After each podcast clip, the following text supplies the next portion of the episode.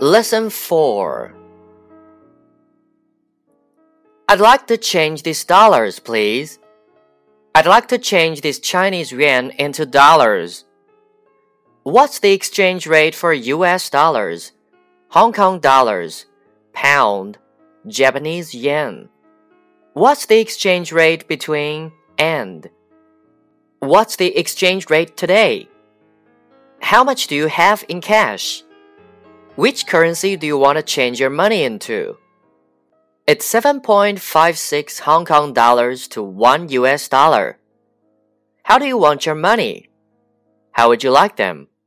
Please sign your name here. You haven't had your haircut for a month. I'd like a haircut. I want to have my hair cut. Will it take very long? It won't take long. Sorry to keep you waiting. How would you like it? Just a trim will do. Just a trim, please. How much do you charge for a shampoo? Just take a little off the size. Don't cut too much.